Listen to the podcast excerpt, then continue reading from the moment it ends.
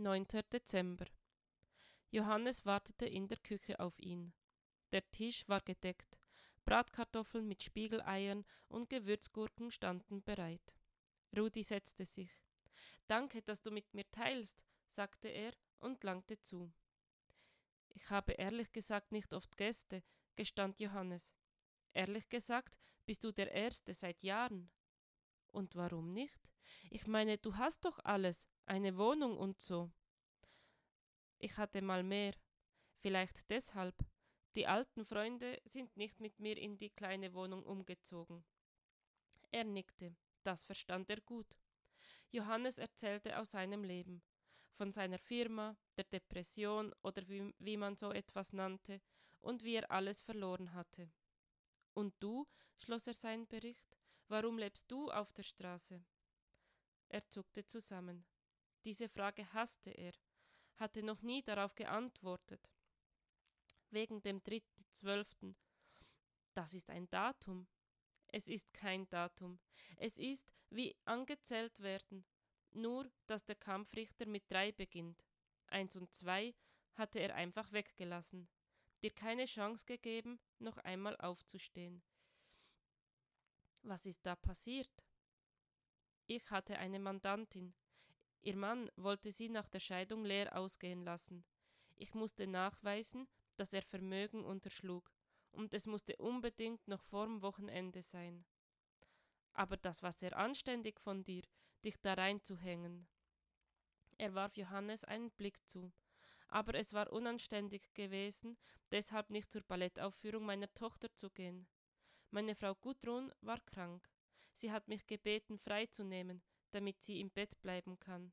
Ich sage, ich sagte ihr, das geht auf keinen Fall, ob Lisa nicht mit ihrer Freundin fahren könne. Du bist ein verdammter Idiot, hat sie gesagt. Du begreifst gar nichts. Und dann? Ich habe im Büro gesessen. Es war nach neun, als der Anruf kam. Sie hatten einen Unfall. Ich sollte ins Krankenhaus kommen. Meine Tochter war sofort tot gewesen meine Frau schwer verletzt. Sie wurde operiert. Ich habe Tag und Nacht an ihrem Bett gesessen, habe wie ein Wahnsinniger gebetet. Warum meine Frau mit hohem Fieber Auto gefahren sei, wollte der Arzt von mir wissen. Ich habe mich entsetzlich geschämt. Eine Woche später ist sie gestorben. Sie schwiegen für einen Moment. Den Schmerz habe ich mit Ruhm ertränkt. Gleich morgens nach dem Aufwachen habe ich den ersten Trink genommen und bin dann ins Büro gefahren, als wenn nichts geschehen wäre, habe versucht, einfach weiterzumachen. Aber ich habe Fristen versäumt, Klagen nicht eingereicht und so.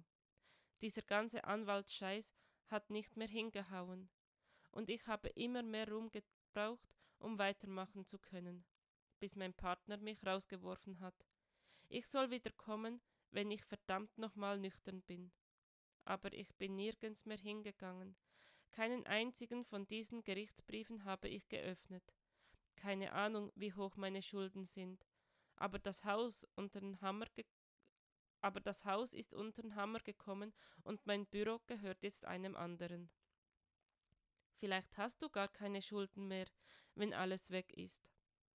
Er schüttelte den Kopf. Ich hatte noch eine dicke dicke Hypothek und es gab etliche Regressforderungen von Mandanten. Manche wurden sogar von meinem Partner vertreten. Das ist hart. Er war im Recht, hat versucht zu retten, was zu retten ist. Wie lange ist das her? Zehn Jahre. Zeit für einen Neuanfang. Und wo fängt man denn an? Kannst du nicht zur Arge gehen? Dir steht doch auch Hartz IV zu. Auf keinen Fall, da warten die Gläubiger auf mich, damit ich eingebuchtet werde. Wegen den Schulden? Wegen mangelnder Bereitschaft, sie zu bezahlen. Aber hier buchtet dich niemand ein. Johannes holt Tiefluft. Wollen wir einen Film zusammenschauen? Ich habe eine Menge DVDs. Er nickte und musste plötzlich lachen. Früher habe ich immer gespendet, sogar ans Pennerkästchen. 10.000 Euro. Du meine Güte, ich habe nie gespendet.